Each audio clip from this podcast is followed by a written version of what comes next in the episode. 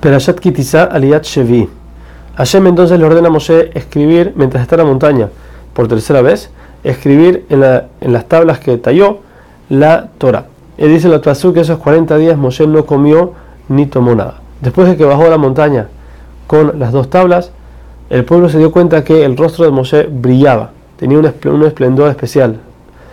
Moshe no sabía, y cuando bajó, entonces el pueblo se echó para atrás.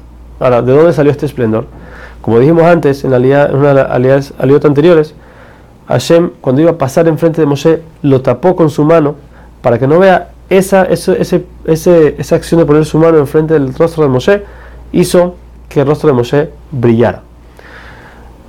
El pueblo se echó para atrás, tenía miedo y solamente después, poco a poco, Aarón y los ancianos se fueron acercando.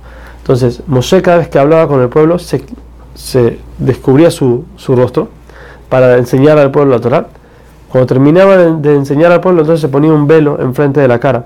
¿Para? Para que la gente que no sea apta, gente que no son tzadikim, no disfruten de este esplendor divino. Así mismo, cuando, Moshe entraba a la carpa a hablar con Hashem, también se quitaba el velo para poder hablar con él. Y, en ese- y todo el tiempo que no estaba o enseñando al pueblo o hablando con Hashem, entonces se ponía el velo.